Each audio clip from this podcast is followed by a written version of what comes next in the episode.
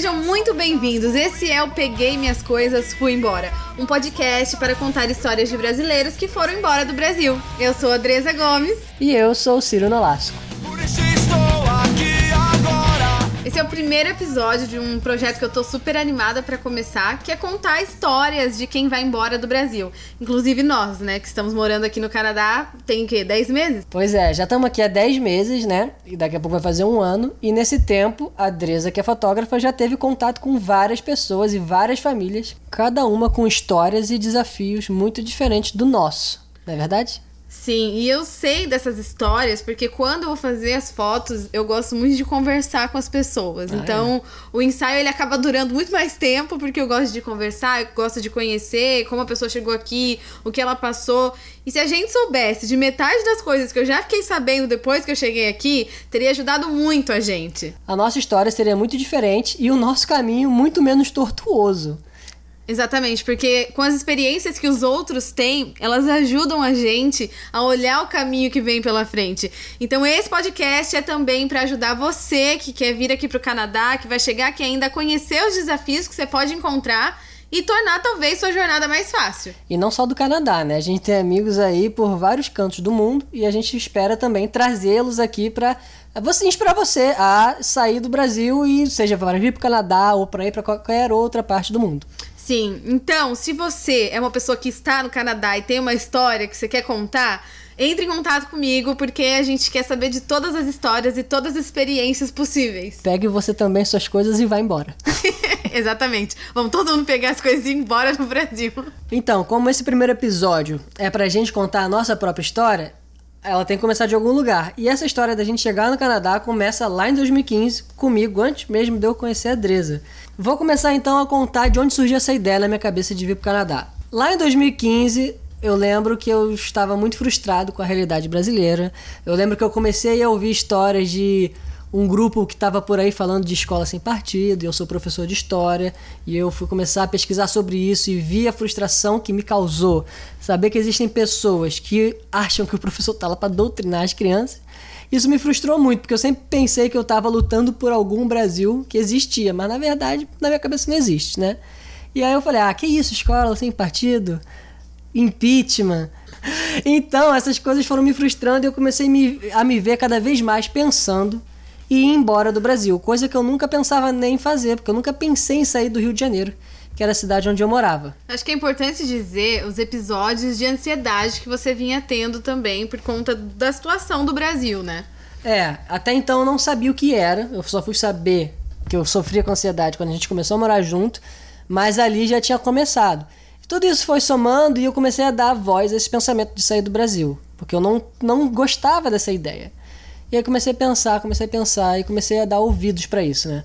Chegou um dia específico que eu bati o carro, eu bati o carro no estacionamento da casa da minha ex-namorada. Sua mãe deve ter ficado. É, eu lembro, foi dia 20 de junho e a gente tava saindo pra ver Procurando Dory. E aí que eu pensei, é, eu acho que eu quero sair do Brasil.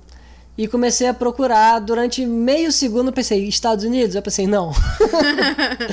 e eu já sabia do Canadá, dos planos de imigração que o Canadá tinha, e comecei a pesquisar, e tem muito conteúdo por aí. Se você quiser saber como é que você vem pro Canadá, você vai ouvir nossas histórias, mas a gente nunca vai te falar como é que você vai vir. Exatamente, que a gente não tá aqui pra falar de imigração, a gente tá aqui pra contar a história. Então procure canais que falem sobre isso, que eles vão te ajudar bastante. E principalmente, visite o, o site do próprio Canadá, gente. É lá que vocês vão encontrar as fontes verdadeiras e todos os, tudo que você sa- quiser saber sobre imigração, você encontra lá. Tudo que um consultor vai te falar, você vai achar no site da imigração canadense. É um site que tem bastante coisa porque eles querem que as pessoas venham, na verdade. E existem milhões de formas de se vir.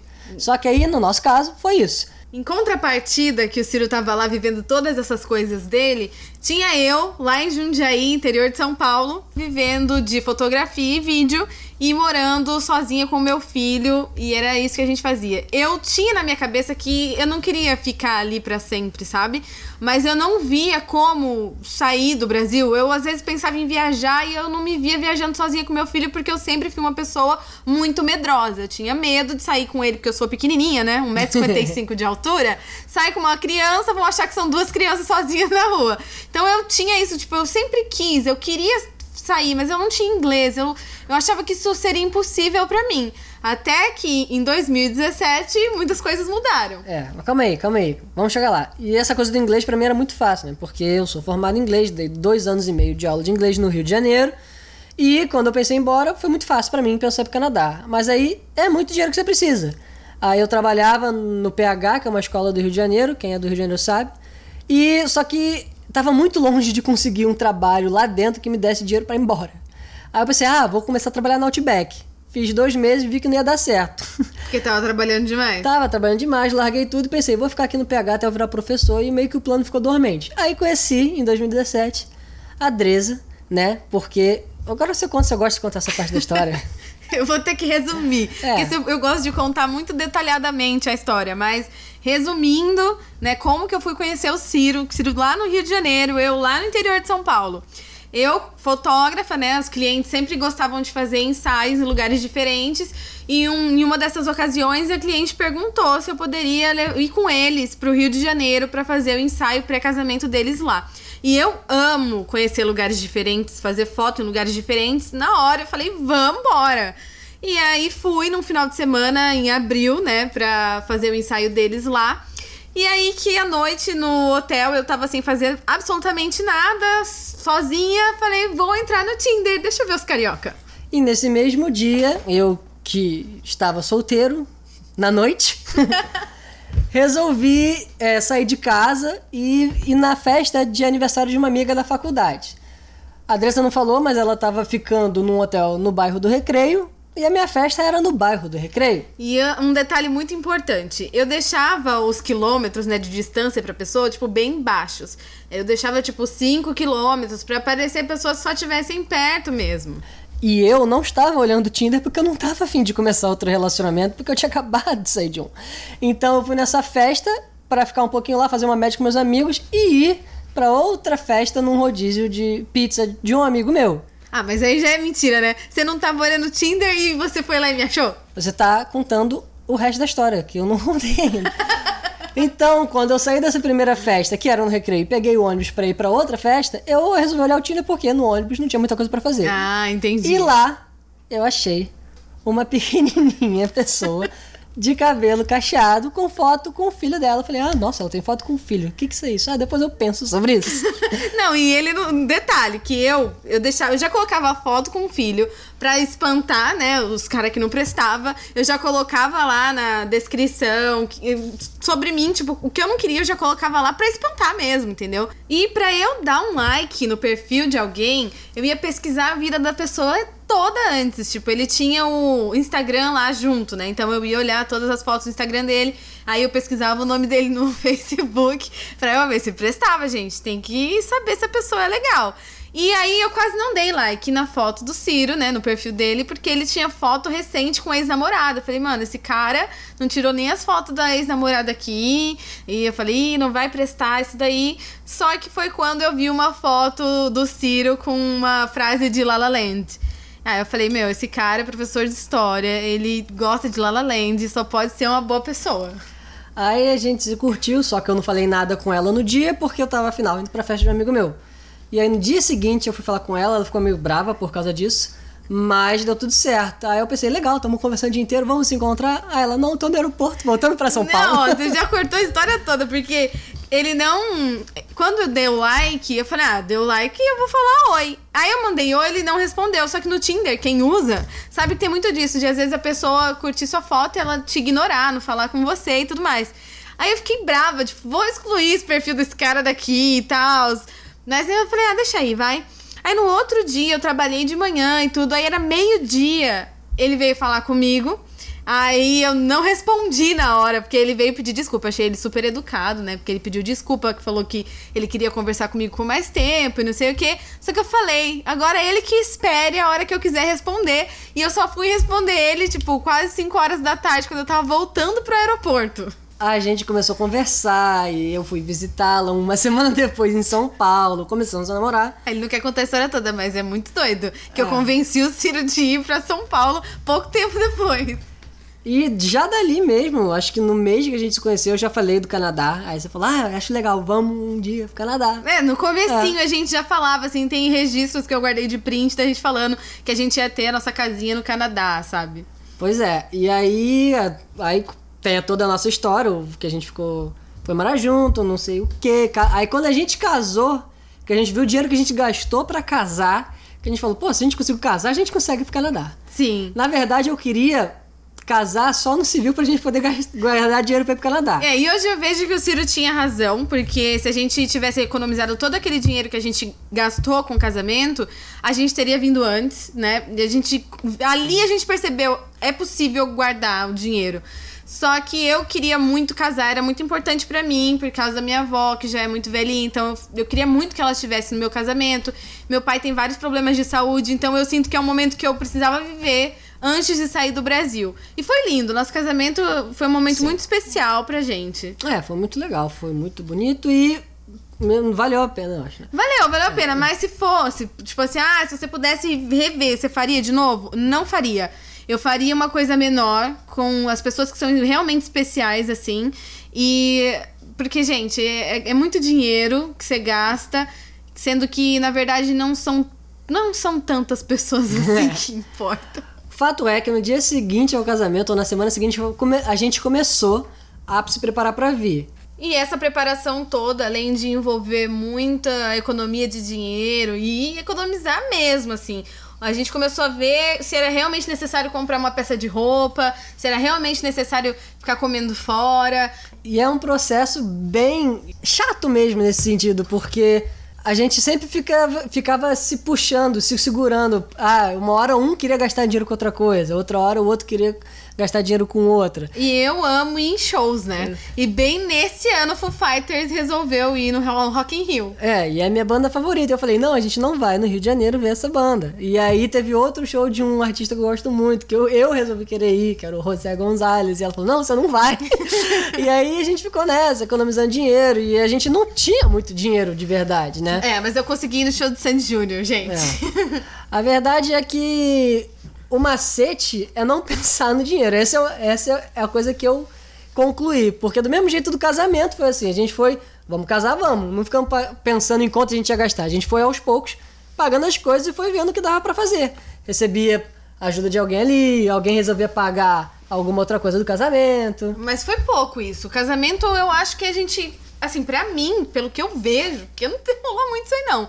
A gente bancou ele praticamente sozinhos. E na questão da viagem pra cá, é que a gente ia assim, a gente estipula uma data. Então a gente colocou a data, vamos fazer isso nessa data, vai acontecer. E do casamento foi a gente fechar o, lu- o lugar do casamento. Quando a gente fechou o lugar do casamento, que começamos a pagar, então o casamento tem que acontecer naquela data, ele vai acontecer. É, eu acho que o que você tá dizendo é que tem aquele. Vai ter aquele, aquela atitude que vai ser o primeiro passo real, né? No caso do casamento foi pagar o lugar. E eu acho que no caso do Canadá foi quando você tá. A gente tava em casa, já falando, ah, a gente quer ir no início de 2020. A gente tinha estipulado isso, só que não tinha feito nada pra isso. Até que um dia você recebeu uma proposta de casamento, né? Não, Pra- é porque a gente falou, ah, vamos no início, e aí eu tava falando, Ciro, só que eu tenho que fechar minha agenda, porque como eu sou fotógrafa, né, e o Ciro trabalhava comigo também, fazendo vídeos nos casamentos, se eu ficasse pegando eventos pra 2020, a gente não ia sair do Brasil nunca. Então eu tinha que fechar minha agenda. Eu- a gente tinha que arriscar, senão não, não ia dar. E se não desse certo de vir, eu ia começar a pegar evento de novo e a gente ia dar um jeito. É, e se a gente fosse nessa de sempre ficar pegando evento, nunca ia ter uma data pra gente vir, Sim. né? Então aí ela lembra que a gente tava em casa, a gente tava flutuando várias ideias sobre vir pra cá. E aí que ela chegou e falou: Olha, tem uma cliente aqui querendo fazer um casamento pra abril de 2020. Eu pego ou não pego? E foi aquela coisa da, da encruzilhada, tipo. É a escolha de Sofia. Aí ela me perguntou aí e deixou pra mim, jogou a batata quente na minha mão. Mas a gente sempre resolveu tudo muito junto. E aí eu falei, pensando assim, tenso com a minha ansiedade, aí eu falei, não pega. não pega. E ela falou, não, não vou pegar. E aí isso são duas coisas, é uma faca de dois gumes. Um, a gente tem uma data pra ir, janeiro de 2020. Outro é, você vai receber menos dinheiro, porque se ela não tá aceitando casamentos, é menos dinheiro que entra por mês, porque casamento é um negócio que o cliente paga mensalmente. É, e ainda teve assim, a gente vai em janeiro, não sem marcar a data ainda, né, da, da vinda. Aí uma cliente veio querer fazer um casamento em janeiro. Aí esse casamento dela era, tipo, no começo, assim, dia 11. Dia 13. Dia 13? 13 de janeiro. E aí eu falei, Ciro, eu vou pegar esse casamento, a gente edita, tipo, velocidade da luz. Nossa. e entrega antes de ir embora. E a gente conseguiu fazer isso, cara. Foi impressionante, assim. A gente entregar esse casamento antes de vir pra cá. É, e depois que a gente definiu essa data, a gente pensou, é, agora corrida contra o tempo. Sim. A gente tem que é, aquele, é, estabelecer aquele equilíbrio de você está ganhando menos dinheiro, mas você está fazendo isso com a intenção de vir, de ir para outro país. É. E, como a gente vivia, né, na intenção de vir pra cá, tudo que a gente fazia, a gente já pensava no Canadá. Então aquilo era certo pra gente. Não era tipo uma coisa que a gente achava que ia acontecer. A gente já colocou que isso iria acontecer. E aí a gente começou a fazer lista das coisas que a gente tinha em casa que a gente poderia vender.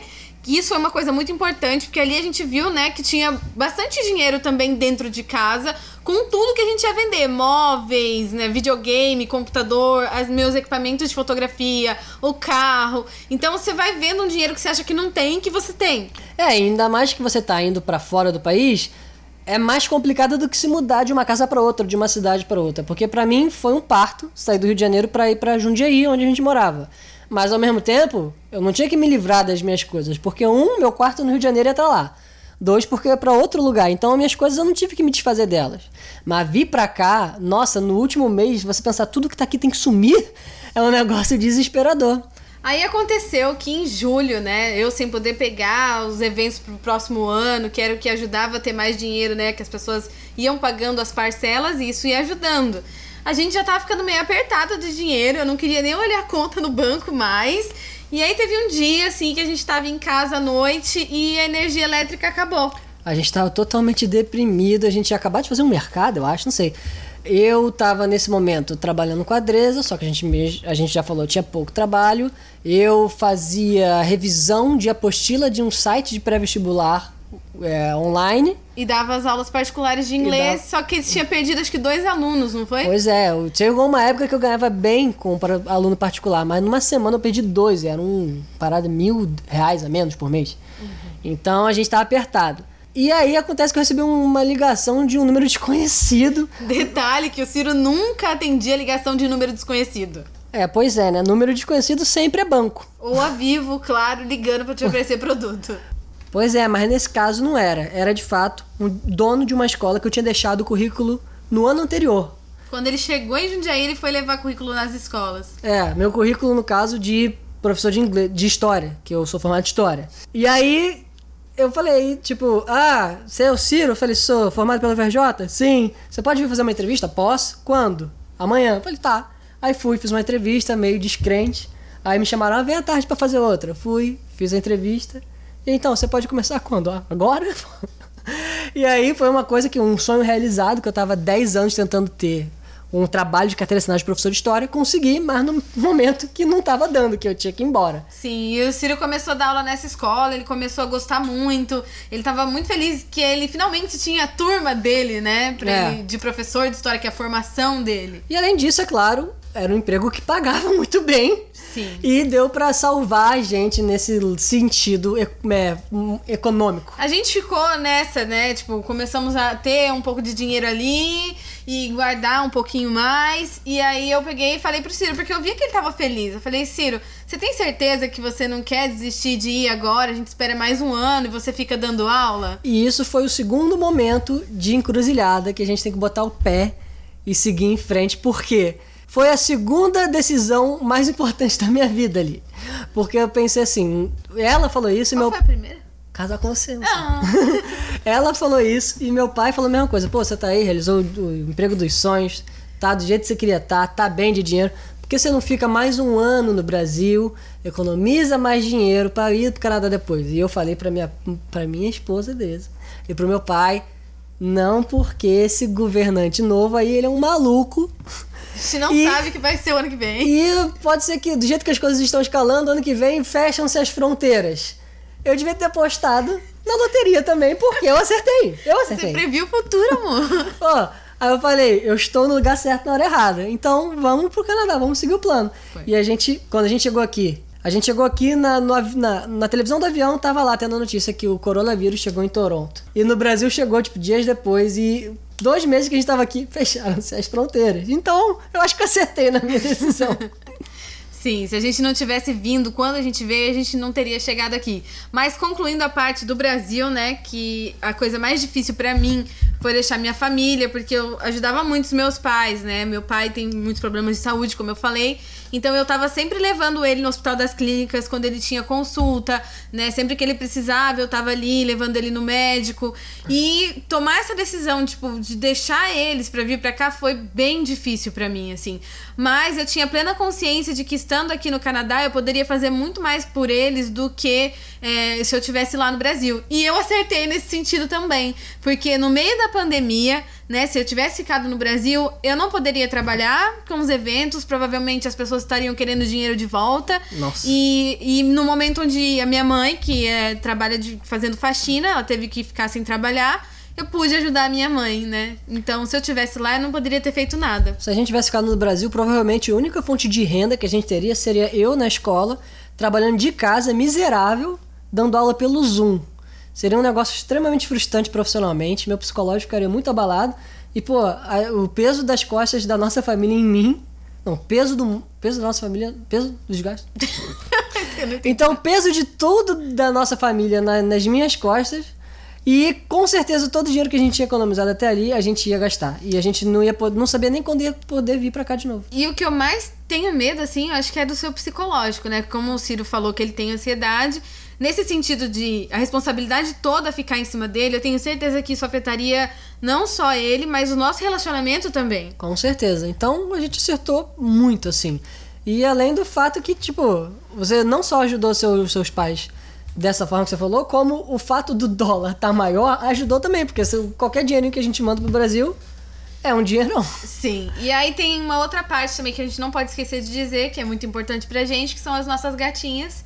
Que a gente ama elas de paixão. E a gente não pode tra- trazer elas logo que a gente veio pra cá. Porque a gente não sabia onde ia ficar, como que ia ser.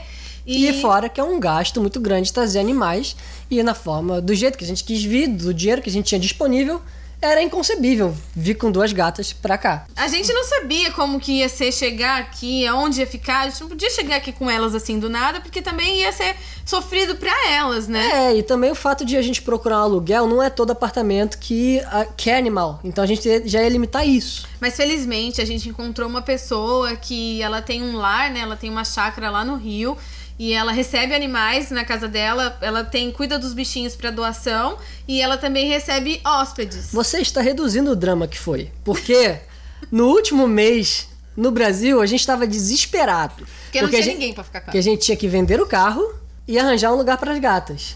No, aí teve todo um drama que não vale a pena explorar É, tem muito drama nessa em história. relação à venda do carro. Sim. Que pessoas são ruins. Deixa eu explorar, deixa eu explorar.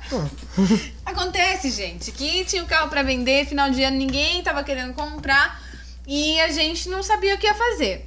O marido da minha avó, ele gosta de comprar carro. E ele ficava vendo o carro e tal, e ele já tinha perguntado pra mim se eu ia vender o carro, eu falei que eu ia. E aí ficou por isso. A gente não tava achando alguém pra vender e eu não queria falar pra ele comprar também por causa da família, claro. E aí aconteceu que a gente tava sem saber pra quem ia vender, não sabia o que fazia. Um certo dia eu fui na casa da minha avó e ele perguntou se eu ia vender o carro. Eu falei que eu tava vendendo, ele falou que dava tanto, eu falei então tá bom. E aí ele comprou o carro. Só que antes disso, né, teve conversas e tal que a gente ficou, ficou sabendo, claro, que tinham pessoas da família falando pra ele não comprar, que o carro não era bom, tipo, tirando ele total da cabeça de comprar o carro, sendo que ele sempre comprava uns carros super velhos e com problemas e o nosso tava tudo ok. E sabendo que se ele comprasse o carro ele ia ajudar a gente. E sabemos hoje que a pessoa que falou isso do carro hoje em dia está com o carro. comprei o carro dele, que coisa, não, o carro era tão ruim, né? Mas assim, eu não fui na casa da minha avó falar pra ele comprar nem nada. Ele quis comprar o carro, eu tava precisando e ele sabia que ele ia ajudar a gente. Ele falou isso pro meu pai, que ele comprando o carro ele estaria ajudando a gente de alguma forma também. Então, assim, ele ajudou muito a gente comprando o carro. E eu agradeço demais a ele, que foi uma pessoa muito boa, ao contrário de outras pessoas, porque sempre vai ter, gente, sempre vai ter aquele que não quer o seu sucesso. É, e aí, beleza, resolvemos o carro. Mas e as gatas? Falamos com todo mundo, porque a realidade é essa. Você tem duas gatas, as pessoas que, que gostariam de ficar com as suas gatas provavelmente já tem uma ou duas, ou dois gatos, né? Então, todo mundo que a gente sabia que ficaria com elas não podia. E as pessoas que gostariam tinham várias razões para não aceitar. Aí que uma semana pra gente vir pro, pro Canadá, a minha mãe, a santa da minha mãe, não lembro mais, acho que ela falou com a manicure dela, e a manicure dela conhecia uma pessoa que conhecia esse abrigo lá em Araruama. E aí que ligamos pro abrigo, a dona do abrigo, a Grace, é maravilhosa. Falou com a gente, falou que aceitaria as gatas, a gente estipulou um preço mensal para elas ficarem lá, porque afinal gasta- gasta-se dinheiro. É só pelo custo delas estarem lá, não é tipo para lucro da mulher, um abrigo é, totalmente uma ONG, né, digamos É assim. uma ONG e ela foi muito legal porque ela sabia que a gente não tinha muito dinheiro. É o abrigo da tia Grace. Se você tiver interessado, E ela aceitou, ela cuida super bem, ela coloca roupinha nas gatinhas, ela manda fotos, ou é vídeos. vó Grace, não lembro. Mas é, é realmente, é, a gente fica muito satisfeito de saber que elas estão lá. E aconteceu da gente, tipo, a gente tava no carro cheio de mala e com as gatas nas caixinhas, minha mãe ia deixar a gente no aeroporto. E sair do aeroporto, ir para o Rio de Janeiro. Aí ela dormiu e foi para Aruama deixar as gatinhas. Foi tudo muito em cima, mas o que a gente quer dizer com essa história toda é que vocês percebam que as coisas elas dão certo. A gente tem que ir, seguir o caminho que a gente quer trilhar e as coisas elas vão se acertando ali e vai aparecendo um jeito. E é muito importante dizer uma parte essencial dessa história de duas pessoas que nos ajudaram muito, que foi um dia que eu fiz o Ciro derrubar suco nas coisas dele, nos livros dele, de tanta emoção. É, porque muitas pessoas ajudaram nessa jornada, né? E o momento que a gente estava vendendo tudo foi um momento que a gente postou tudo no Facebook. E eu fiz isso inspirado numa pessoa que mora aqui, que é o nosso, nosso o casal de amigo nosso, o Gabriel e a Fernanda, que quando ele veio pro Canadá, eu lembro dele vendendo tudo né, no Facebook. E aí eu fiz a mesma coisa. E eu já tinha conversado com ele em algum momento, porque quando a gente pensou de vir aqui para Toronto, eu liguei pra ele, ah, como é que é em Toronto? Você aconselha a gente de ir ou não? Aí a gente conversou, só que passaram-se seis meses e eu não falei mais nada pra ele. Quando a gente já tava decidido de vir, que eu fiz esse post com as coisas pra vender, ele me liga, ô, você tá vindo, você vai se mudar, você tá vindo pra cá? Eu falei, é, eu esqueci de falar, a gente tá indo. Ele, ah, que legal, você quer, você vai vir quando? Aí eu falei, ah, dia, dia tal, que a gente vai chegar. Ele, ah, quando você estiver aqui, eu vou estar no Brasil. Você quer ficar no meu apartamento enquanto eu tô no Brasil? A gente tinha comprado McDonald's, eu levantei assim do sofá, bati, a Adriana bateu no suco, caiu nos livros. Eu falei, não, esses livros são caros, tem que vender esses livros. Gente, mas foi um dia assim incrível. E a gratidão que a gente tem, né, por- pelos dois, né, é assim, é, vai ser pro resto da vida. Então você vê que é, os brasileiros, a gente já se ajuda. Antes mesmo de chegar aqui, a gente já teve ajuda, né? É, porque você, você tá chegando num país novo, você tá com dinheiro contado, você tá gastando três vezes mais, ou hoje quatro, É. né? Porque o dólar canadense é quatro reais. Então, o dinheiro que a gente guardava, ele diminuía por três e tanto. E você chega no começo, você não trabalha, você não tem uma fonte de renda aqui, cara, é muito ruim ver seus reais virando dólares. E aí você chegar e ter duas semanas sem se preocupar com pagar moradia, é um negócio que adianta o seu lado demais. Não só ajudar, como foi essencial. Porque a gente, se a gente fosse pagar um hotel, um Airbnb, a gente ia gastar um dinheiro que a gente nem podia, né? Que a gente precisava economizar. E foi tudo tão certinho que foi o tempo exato pra gente poder chegar com calma, né? Dar uns passeiozinhos assim com o Theo, curtir a neve, procurar um lugar pra gente morar. E tudo deu tão certo que a gente saiu do apartamento do Gabriel no sábado, na hora do almoço, e à tarde ele chegou na casa dele. Uma correria absurda. Bom, e aí a gente já tava aqui instalados com o nosso cantinho pra morar. Se vocês quiserem saber mais a respeito disso, tem lá no meu canal no YouTube. E eventualmente a gente vai contar essas histórias aqui com muito mais detalhe, porque se a gente fosse falar de tudo isso aqui hoje, esse podcast ia ficar com 5, 6 horas de duração. Bom, mas aí eu precisava começar a fotografia aqui também, tinha que arrumar uma forma das pessoas me conhecerem. Porque isso é começar do zero de novo, né? Sim, ninguém conhece meu trabalho e é praticamente começar a fotografia sem nada assim. Eu tava com pouco equipamento, então o que eu poderia fazer, né, são ensaios, ensaios fotográficos ao ar livre.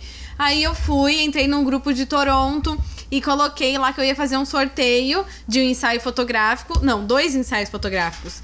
E as pessoas começaram a vir, né, no meu Instagram para participar da promoção, para me conhecer.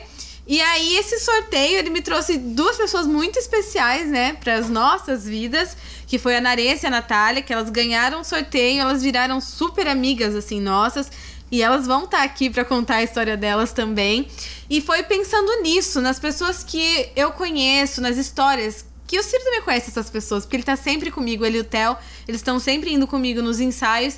Então a gente conhece muitas pessoas, histórias diferentes, e eu sempre ficava com essa vontade de contar hum, histórias para as pessoas, né? Que isso chegasse mais longe. É, e tem muita história doida também, né? Porque tem um amigo que a gente não comentou até agora aqui, porque a gente falou de todo mundo que ajudou a gente, menos desse cara. Mas a gente não esqueceu do Zé. O Zé, que é um amigo de infância meu, ele é um cara muito importante pra gente. Além de ser muito nosso amigo, ele foi a pessoa que casou a gente também, né? Isso é importante dizer. É, ele e um outro amigo meu, eles fizeram a cerimônia do nosso casamento. Então o Zé, ele é importante por várias coisas. E ele chegou primeiro em Toronto, então ele meio que deu os caminhos das pedras. É, ele adiantou o nosso plano em vários meses, porque ele chegou aqui um ano antes. E a gente, antes de vir pra Toronto, a gente pensava em ir pra Vancouver. E aí a gente falou: ah, o Zé tá em Toronto, Vamos. naturalmente vamos para Toronto. Que é engraçado nessa história é porque a gente viu o Zé aqui só quando a gente chegou duas vezes e a gente não viu mais É, ele. porque o Zé, ele tá lá na quarentena dele. É, deixa ele, ele tem. eh, Tá certo ele, fazer quarentena. Quando tudo isso acabar, a gente vai ver ele. E aí o Zé vai aparecer aqui e contar as histórias dele também. Então, vocês podem ver que ao longo da nossa história muitas pessoas ajudaram a gente. E é por conta disso que a gente quer contar essas histórias também para poder ajudar as pessoas que querem sair do Brasil, seja só para inspirar ou para dar dicas. Sim, ou também pra você não errar como outros já erraram. Como pessoas que tomaram um golpe por causa de aluguel, essas coisas acontecem. Pessoas que acabam decidindo voltar pro Brasil porque muitas coisas deram muito erradas ou não, como elas anteciparam. Também tem as pessoas que vão ficar aqui em Toronto por um tempo e vão pra outro lugar depois. E também não só do Canadá, a gente tem amigo na Irlanda. Eu tenho uma amiga que com certeza eu vou chamar ela pra aparecer A aqui. gente tem mais de um amigo na Irlanda. Sim, a minha amiga Adriele, com certeza eu vou chamar ela pra aparecer aqui porque ela tem cada história. Então a gente vai contar a história do Canadá e da Irlanda, porque eu não consigo pensar gente em outros países. Ah, mas pode vir pessoas aqui, seguidores, que vão querer contar suas histórias. Gente, a gente quer saber de todo mundo. Se você tem uma história legal de algum lugar do mundo, entre em contato que a gente vai querer muito contar a sua história aqui. É, vai principalmente no direct do, do Instagram da Dresa, que é lá onde você consegue achar ela com mais facilidade. Com toda facilidade, eu estarei lá. Então acho que por hoje é isso, né, mozinho? É, acho que a gente conseguiu resumir um pouco a nossa história toda aqui. A gente se segurou muito. Eu me segurei muito, né? Porque É. a Dresa queria contar a nossa história toda. Sim, eu gosto de contar as coisas muito detalhadamente. Então vocês tenham paciência pra escutar, porque não vai ser um negocinho de 15 minutos, não. Então vai, finaliza esse programa aí. Tem que chamar o Theo aqui pra ele vir aqui ajudar a gente a finalizar o programa. Depois eu tenho que falar, né, como tá sendo pro Theo a adaptação aqui também, que acho que é muito importante pras mães, né, que vão vir com o filho pra cá, saber um pouquinho como é. E aí, Theo, Oi, gente, tudo bem? você gosta do Canadá? Gosto muito do Canadá. Você é feliz aqui? Sim, sou bem feliz. Eu gosto da neve também. Eu gosto da minha escola que eu tô estudando. É muito legal, tenho muitos amigos e eu brinco muito com eles de futebol, porque um dos meus amigos tem uma bola de futebol e a gente brinca muito. E o inglês? O inglês tá bem legal. Tá bem, eu tô ficando bem. Hoje, eu- hoje eu vi um amiguinho meu, aí eu conversei com ele. Aí depois a gente foi embora. Porque eu tava no parquinho lá. Aí na hora que eu saí do parquinho, a gente viu ele. Vai virar outro podcast só do Theo contando a história dele. Não, mas a gente volta outro dia. Eu também tenho que contar, né, da escola que eu ia fazer inglês quando cheguei, que tudo deu errado, mas vai ficar para outro dia, num próximo episódio, a gente vai falar sobre isso. Eu quero agradecer muito a você que ficou até agora ouvindo esse podcast. Obrigado por estar aqui e por gostar do que eu venho fazendo aí nas redes. Vou tentar fazer esse podcast é, um episódio por semana, acho que a gente consegue, né? É, você consegue. Ciro não vai aparecer aqui em todos os episódios, mas na medida do possível ele estará por aqui. Eu vejo vocês numa próxima e não desistam. Peguem suas coisas e vão embora daí também. Tchau. Gostei, foi legal. vai passar.